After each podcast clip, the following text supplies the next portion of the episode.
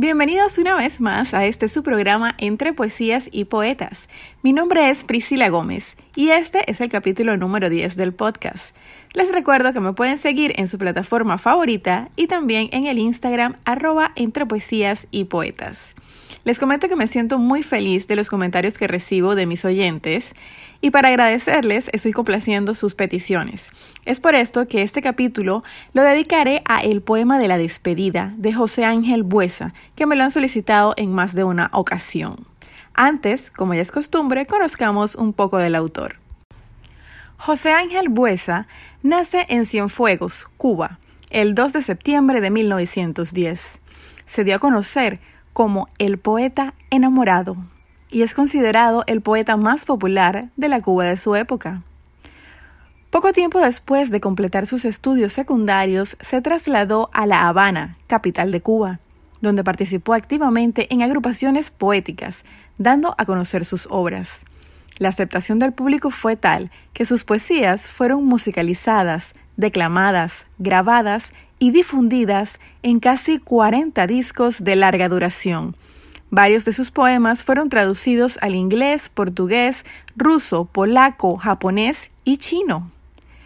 Debido a los conflictos políticos en Cuba, se vio obligado a abandonar su patria, lo que lo llevó a España, Islas Canarias, El Salvador y finalmente se instaló en Santo Domingo, República Dominicana, donde ejerció como catedrático de literatura en la Universidad Nacional Pedro Enríquez Ureña.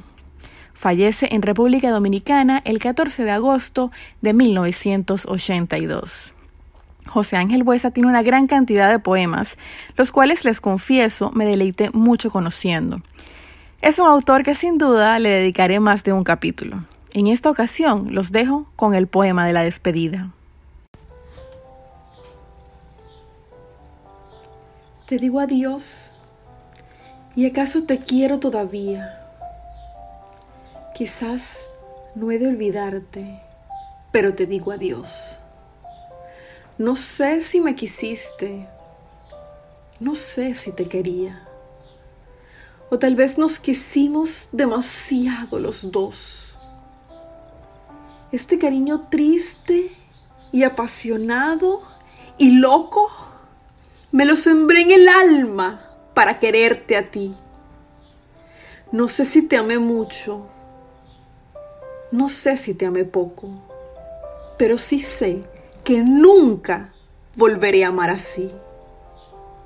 Me queda tu sonrisa dormida en mi recuerdo y el corazón me dice que no te olvidaré. Pero al quedarme solo, sabiendo que te pierdo, Tal vez empiezo a amarte como jamás te amé. Te digo adiós y acaso con esta despedida mi más hermoso sueño muere dentro de mí. Pero te digo adiós para toda la vida, aunque toda la vida siga pensando en ti.